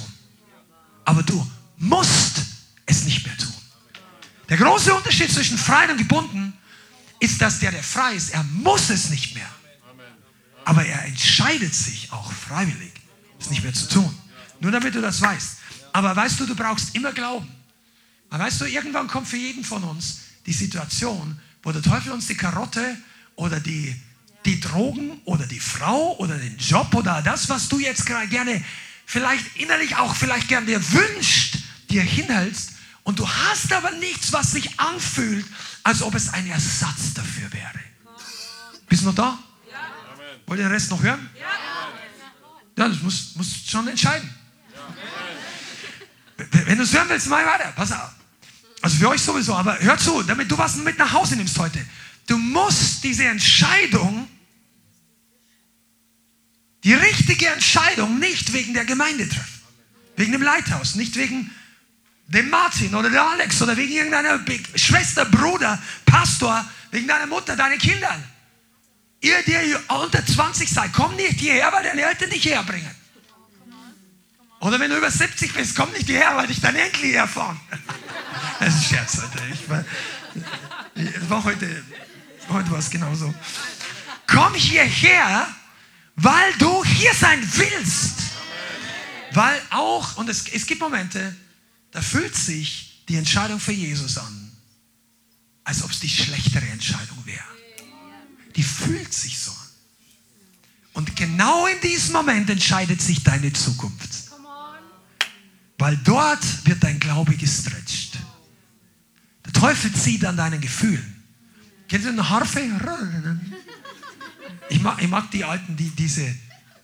Ich mag, es ist nicht mein Lieblingsinstrument, diese klassische Harfe, aber ich finde es ganz schön. Bin auch immer noch am Studieren, ob das diese Instrumente wirklich sind, wovon Jesus dann redet, dass die oben spielen. Aber es wird auf jeden Fall fantastische Musik, da habe ich gar kein Bedenken. Aber auf jeden Fall, der Teufel spielt manchmal auf unsere Seele so wie die Harfe, so ding, ding, ding, ding, ding. Und unsere Seele, ja, ja, ja. Und so, so ein Glissando, weißt du, von den alten Gefühlen. Und weißt du, dann kommt der Moment des Glaubens. Und dann musst du dich entscheiden, steigst du über die Gefühle drüber oder nicht die sind manchmal nur so groß, die haben über dein Leben kaum Macht. Aber du musst halt drüber steigen. Und manche, jetzt, jetzt, jetzt gut, pass auf, manche Leute machen den Schritt des Glaubens mit einem Fuß. Und wenn ich jetzt die Schnur noch hätte, die wir mal wegbauen, dann würde ich es genau hier laufen lassen. Dann stehen die mit einem Fuß im Glauben und mit dem anderen noch im Unglauben. Und dann haben sie den halben Schritt des Glaubens gemacht, also mit einem Fuß, aber wer kann mit einem Fuß auch dauernd laufen? Das geht ja nicht. Du brauchst beide. Du musst beide Füße in Glauben bewegen. Aber der eine Fuß sagt, ja, nein. Und der andere, ja. Also so, das ist so wie wenn dein Fleisch will das nicht, aber irgendwie du bist du doch begeistert. Ich will da dabei. Und dann, und das sind die Leute, die wie auf dem Zaun sitzen. Und die sind mit einem Fuß in der Hitze Gottes, Feuer Gottes, mit anderem Fuß im Eisbad der Welt. Und hier oben treffen sich beide Temperaturen. Und was passiert dann? Dann wird es eine lauwarme Sache. Du stehst genau zwischen dem Glauben und der Welt. Und es vermischt sich zur Temperatur mittelgut. Lau. Und das ist nicht deine Berufung. Das hat mir der Heilige Geist heute für dich gesagt. Es ist nicht deine Berufung, mit einem Fuß im Glauben zu stehen und mit dem anderen im Unglauben. Weil der Herr möchte, dass wir ihm wohlgefällig sind. Wohlgefällig bedeutet, spring ganz rein. Spring aus deinem alten Leben raus mit Anlauf. Nicht so, ach, ich weiß nicht, soll ich, soll ich nicht, soll ich, soll ich. Ah. Nein, lauf raus aus dem Dreck. Kopf über in den Strom Gottes so richtig fliegen, dass da kein Zaun, kein Ding, nichts mehr. Sag egal. Goodbye, Devil. Goodbye, all die alten Sünde. Goodbye, Rockmusik. Schmeiß das Zeug weg. Hau das Zeug in. Verkauf deine Götzen nicht. Hau sie in Stücke. Dann kann jemand anderes auch nicht mehr davon Schaden nehmen. Ich wollte euch ja Beispiele geben. Also, das eine habt ihr schon verstanden. Wenn du glaubst, dann gehen dir die Augen auf. Dann siehst du auch deine Unterstützer. Du bist überhaupt nicht alleine. Du bist in deiner Arbeit nicht alleine. Ich bin der einzige Christ, vielleicht der einzige Erlöste, noch, aber du bist garantiert nicht der einzige, der mit Gott unterwegs ist. All die Engel, die gehen jeden Tag an deinem Pförtner vorbei mit dir. Der sieht ihn nur nicht. Du vielleicht auch nicht. Aber Gott hat alles unter Kontrolle. Guck mal, wir denken so oft, ist alles so schlimm. Und die Engel denken sich, was hat er denn? Und Gott sagt, ah, klar, das ist nicht so schlimm. Manchmal denke ich mir wirklich, welche mächtige Engel Gott mit seinem Volk unterwegs hat. Und die können nur so wenig machen, weil wir ihm so wenig vertrauen. Da kommt so ein Mini-Dämon an und dann schaut irgendwie der Engel, einer von denen und sagt, hey, ja, ich kann leider nicht eingreifen. Der, der, der, der, der, vertraut jetzt überhaupt nicht. Und dann, dann da ganz unten für den Engel passiert irgendwie eine Kleinigkeit. Und er sagt, er müsste einmal nur. Und dein Problem wäre gelöst. Aber manchmal vertrauen wir zu wenig. Komm, seid ihr da? Komme in eine klassische Bibelstelle, die ich nicht vermissen darf. Derjenige, der den Teufel wirklich eins reingedrückt hat, war David. Wir sind eine Gemeinde, die David liebt. Amen. Ich zumindest, ich und mein Haus. Ja, genau. Freunde, der Grund, weshalb David überwunden hat, ist der gleiche Grund, weshalb wir noch alle am Leben sind. Das ist die Treue Gottes. Das ist der, deshalb gibt es auch keinen Goliath, der Deutschland so lange blockieren kann, dass hier nichts mehr passiert. Das gibt's nicht. Es gibt nur Gemeinden, die Gott so wenig vertrauen. Und ich nehme mich da gar nicht aus, deshalb ist die Botschaft auch da. Die Leute, die sowas kritisieren, die glauben nämlich, sie haben sie erreicht. Oder sie haben überhaupt keinen Glauben mehr, ich weiß nicht, aber ansonsten ist es doch in jedem Christen Interesse zu wachsen im Glauben. Wir sollen doch Glaubensvorbilder haben, um zu lernen. Und Begeisterung kann nicht schaden. Freund, ich sage dir, wenn du in ein Fitnessstudio gehst, dann geh doch mit jemandem, der begeistert ist von der Sache. Sag, komm, mach nochmal, mach nochmal. Wenn du mit einem hingehst, sag, ich habe heute überhaupt keine Lust. Ja. Und du, du bist so halb begeistert und du hebst dreimal hoch und dann, ach, schon wieder. Schon wieder. Geh mit jemandem anders. Oder? Wenn du im Glauben wachsen willst, umgib dich doch ein bisschen mit Leuten, die dich aufbauen. Probleme hast du doch selber schon genug. Come on, Jesus. Und David war genauso einer. Weißt du, der hat sich umgeben mit Leuten, die ihn aufgebaut haben. Da hat er aber zu wenig gefunden. Dann war er alleine. Bei den Schafen. Die Schafe haben ihn zumindest nicht kritisiert. Ah, ich könnte jetzt hier eine, ah, ein paar Nuggets für euch. David war ein hochkritisierter Mensch. Hochbegabt und hochkritisiert. In seiner Jugend schon. Weil seine Brüder, die alle kräftiger und stärker im Körperlichen waren, ich meine, er hat acht, sieben Brüder gehabt, er war acht Leute. Mensch, das war eine Familie, acht Brüder. Und als, der, als eines Tages die Bestimmung seines Lebens an der Haustür seines Vaters läutet, oder keine Ahnung, ob die Leute, aber die haben gesagt, hey, Isai, muss heute einen zum König salben. Also das hat er dann nachher gesagt, weil er war, war ein bisschen schwierige politische Situation damals. Aber dann haben die nur sieben Brüder geholt. David war gar nicht eingeladen zu seiner Party. Du beschwerst dich, dass dich keiner einlädt? Ja, du, aber hat dich schon mal eine zu deiner eigenen Geburtstagsparty nicht eingeladen? David wurde zu seiner eigenen Salbungsfeier nicht eingeladen. Sprich mal vom Geist der Ablehnung. Die meisten Christen, sagen bereits erst mal drei Jahre innere Heilung. David hat das alles gleich überwunden. Ha! Mensch, mit solchen Leuten musst du umhängen, au, au, sich umgeben, abhängen. Der hat die gleichen Leute, die ihn nicht eingeladen haben zu seiner Salbungsfeier, haben ihn kritisiert, als er sie aus dem Dreck rausholen wollte. Da war Goliath, der hätte die gleich alle umgebracht, also nicht alleine. Aber es war der letzte Tag, der letzte Tag, an dem diese Wette, diese Challenge, es war keine Eisbucket Challenge, 40 Tage, der Starke gegen den Starken. Hier war kein Starker, hier war Goliath. Und gesagt, komm, schickt mir einen. Wir machen das 40 Jahre und dann machen wir alle Platz. 40 Tage, Entschuldigung. Und äh, kam keiner. David war die einzige Lösung überhaupt irgendwo auf der sichtbaren Bildfläche. Er sagt, er geht los und wer, wer kritisiert ihn als erster? Seine Brüder. Die Leute, die ihn am längsten gekannt haben. Lass dich nicht von denen fertig machen, die dich am längsten kennen.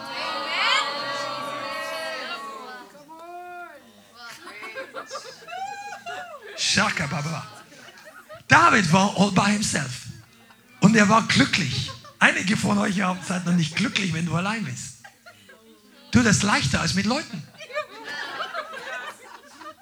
Einige nicken hier. Ihr, war, ihr wart schon im Boot, wo ich war. Come on. Wir trinken nachher mal einen Kaffee und einen Apfelschorle. Ja?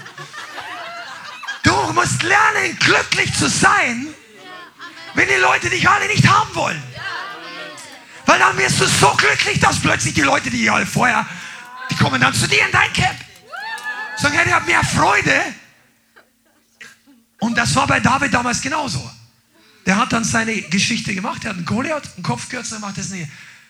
Aber ich, ich, muss auf die Stelle noch eingehen. Mensch, das, die Bibelschule David springt mir jedes Mal so aus der Tasche, wenn ich anfange, darüber zu reden. Meine Kinder lächeln schon im Vorfeld. Pass auf, einer der, der gewaltigsten Set, David war kein Großmaul. Obwohl ihn sein ältester Bruder dafür kritisiert hat, er sei so einer. Aber Großmaul ist nicht die Frage, wie groß die Worte sind, sondern wie viel dahinter steckt.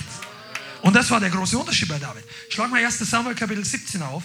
Ich möchte zwar ein paar Verse aus dieser Stelle lesen. 1. Samuel 17. Ah.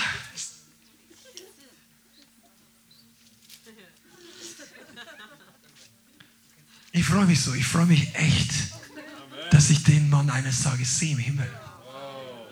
vielleicht bist du da nicht dabei, du bist damit was anderes beschäftigt. Du bist da die Berge rauf und runter laufen oder zu Jesus hin. Ich mache ich auch, aber ich möchte mit David mal reden. So, erklär mir nochmal genau. Ich muss den Film sehen. Ich war ja in dem Tal, war ich schon, Tal Elah. Das sieht gut aus. Da kannst du dir richtig vorstellen. Da geht es hier runter und drüben geht es hoch. Und das ist eine lange Fläche. Stell dir nicht vor, dass das so 50 Meter so ein Zwiesel und da drüben ist ein dicker kleiner Goliath, so wie aus der Kinderstunde. Das war eine andere Geschichte. Hey, ihr Kinder, wenn wir jemals Kinderstunde machen, mit Kinderdienst, wenn du mich jetzt hören kannst, erzähl ihnen nicht diese kleine pummeligen Kindergeschichte. Das war ein Riesending. Ich komme mal rüber zu euch und dann machen wir Kinderstunde. Ich habe das. Genau, du musst lernen. Da, David hat runtergeschrien in das Tal. Der hat ihm eine Ansage gemacht. Das gab einen Shitstorm, wie du auf Twitter noch nie erlebt hast, von den Feinden. Und David hatte keine einzelne Einschüchterung. Das ist für mich faszinierend. Der hat nicht nur seine eigenen Leute gegen sich gehabt, der musste sich nicht nur durchkämpfen, dass er diesen unmöglichen Fight erstmal legal kämpfen darf. Er hat nicht gesagt, ja, ich bin der große Held, geh mal auf Seite, geh mir. Nein, er hat um Erlaubnis gefragt, aber ihm hat ja keiner geglaubt. Ja, was willst du hier eigentlich? Du kannst ja, der König hat eh keine Lösung. Ja, du bist ein guter Musiker, der kannte ihn von vorher. Aber du, das Ding, das, du hast ja nicht mal eine Rüstung. Nimm meine. Da hat er ein bisschen Gunst gehabt. Und dann geht David unter. Da, Saul war sowieso größer als alle anderen, sagt die Bibel. Das heißt, sein Brustpanzer, der aber ging wahrscheinlich bis hier. Er sagt, David, das klappt nicht. Er sagt, es passt mir nicht. Und einige von euch wollt euch die evangelistische Salbung von zwei, drei Brüdern aus der Gemeinde mal ansehen. Das passt dir nicht. Schaust überhaupt nicht mehr raus. Und dann versuchst du zu reden mit denen. Das klingt nicht gut. Sei du. Oh, das ist heute so befreit. Ich könnte eine Stunde warten, machen wir nicht. Aber das, wenn dir das nicht hilft, das baut mich heute auf. Der Heilige Geist ist hier. Und dann kommt der Vers 45 im Kapitel 17. 1. Samuel 45. Muss man das so lachen? Nein. Aber man darf.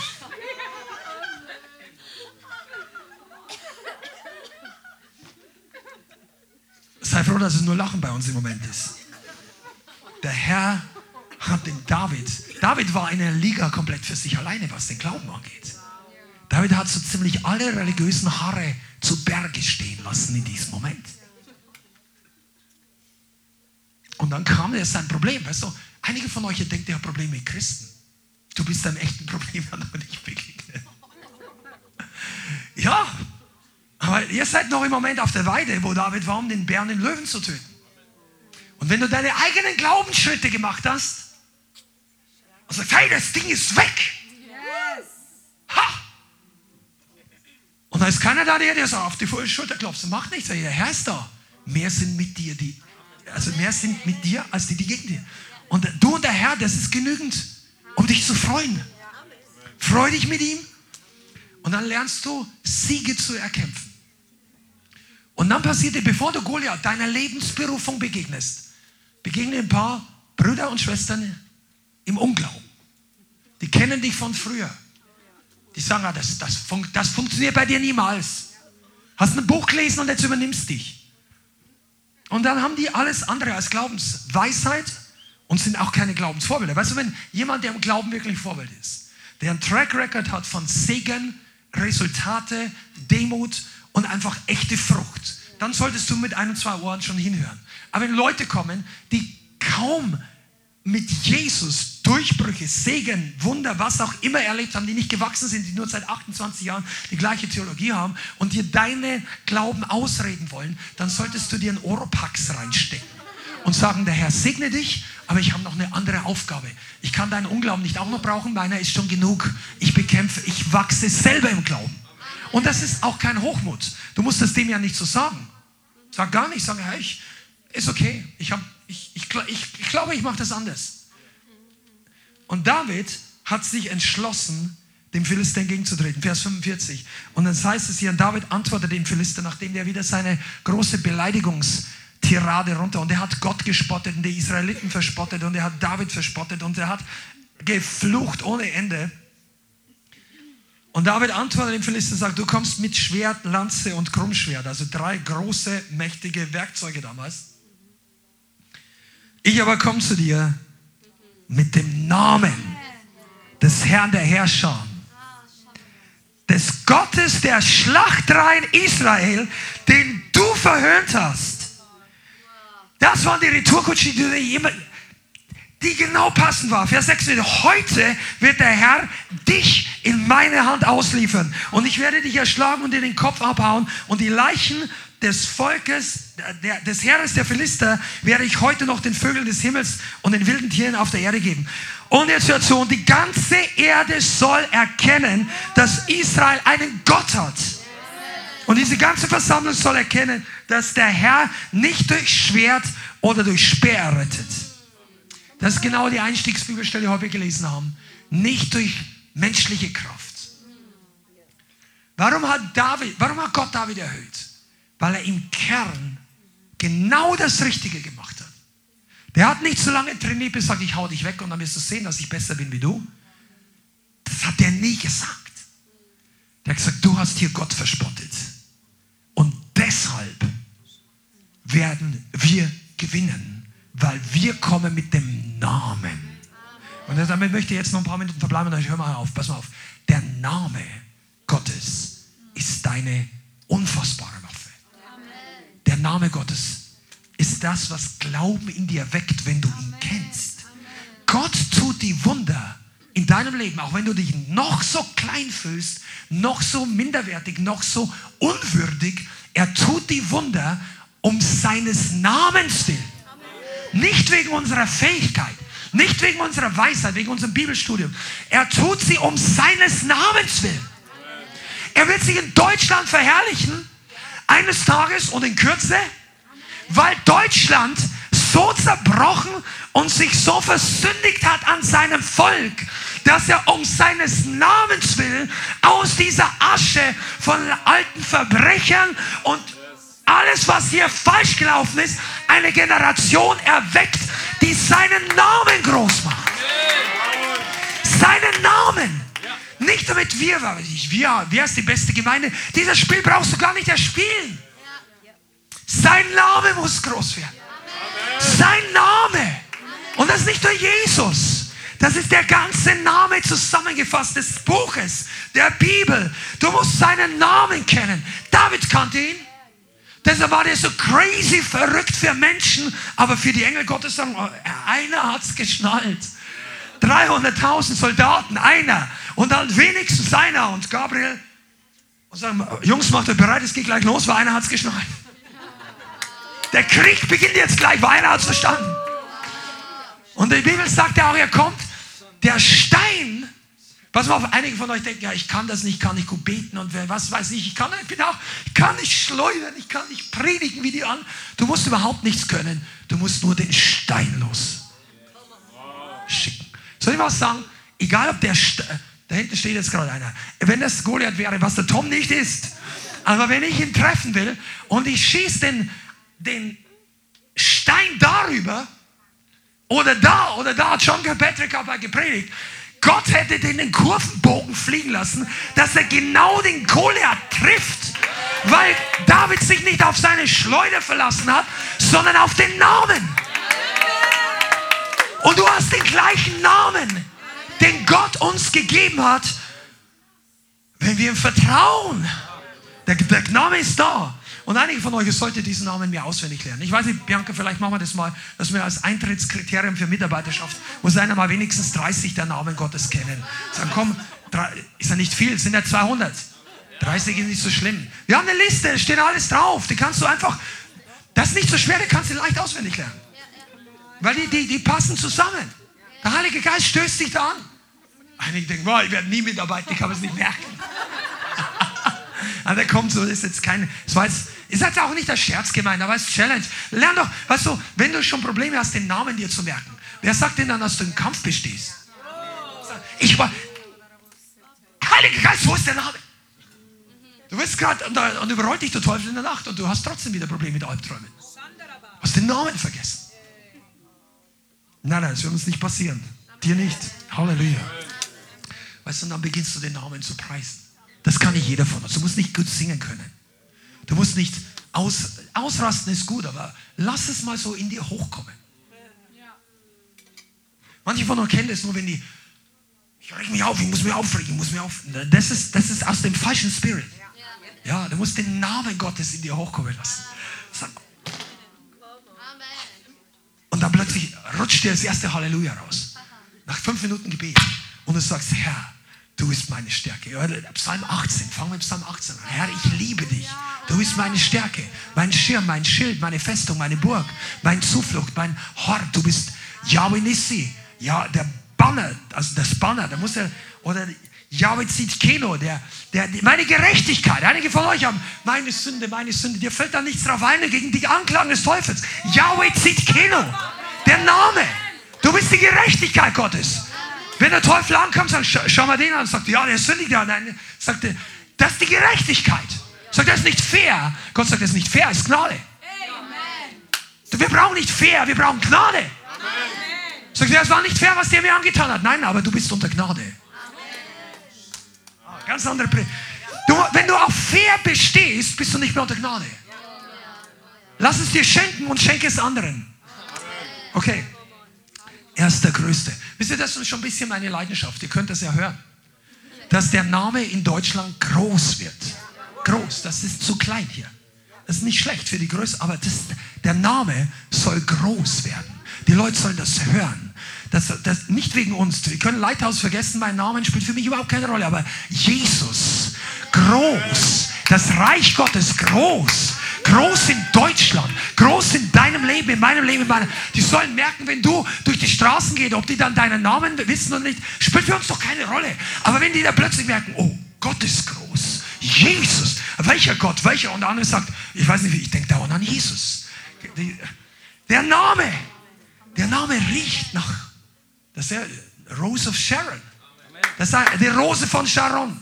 Wenn du da nicht der Typ dafür bist, weil du eher so am Kämpfen bist, ja, dann ist er der Anführer der Heeres der Herrscher. Übrigens, Yahweh Zebaoth, der Chef der Herrscher, ist der Name, der am meisten vorkommt. Den solltest du kennen. Oh, ich muss, muss die Predigt vertagen. Ich glaube, wir haben schon lange nicht mehr über den Namen gepredigt. Der Fels, äh, der Fels Israel, der Heilige, der Hüter Israels, der Schrecken Isaaks, on, the Rock of Ages. Jesaja 26 ist das, der Fels aller Zeiten. Er ist deine Schutzburg, deine Festung. Er ist mein Lied, meine Sonne, mein Gesang, mein Heil, mein Lohn, mein Erbteil, mein Becher, der überfließt. Er ist das Feuer, der den Feind draußen hält. Ja? Du musst dich nicht fürchten vor diesen Leuten da draußen. Er brennt vor dir, er schließt hinter dir zu. Er ist das Licht auf deinem Weg. Er ist der Weg, die Wahrheit und das Leben. Der Anfang und das Ende. Das Ende deiner Feinde. Also ich rede vom Teufel, weil die menschlichen Feinde, die sollen sich bekehren. Wir hassen keine Menschen. Aber du musst deinen Feind bekämpfen. Und er ist der Sieger von Golgatha. Er ist auferstanden aus den Toten. Er ist der Gott des Friedens, der in Kürze den Satan unter unseren Füßen zertreten wird.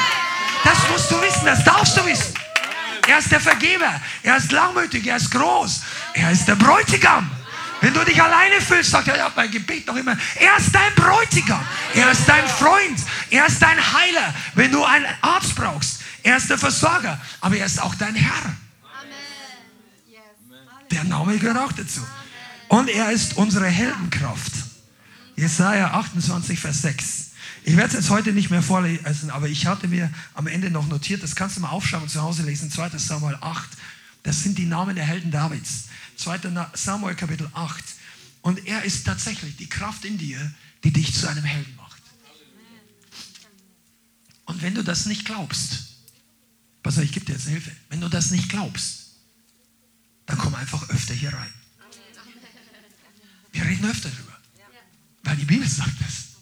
Einige von euch, ihr seid einfach so müde, weil du glaubst einfach viel zu wenig über dich.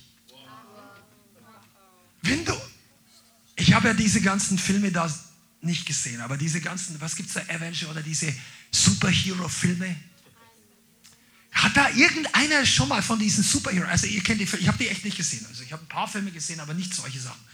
Aber da fällt doch keiner todmüde um, weil er ihm langweilig ist. Also ein Superheld, der fällt doch nicht um vor lautem Schlafen. Wenn du weißt, wie viel Kraft du hast, du bist doch hypermotiviert.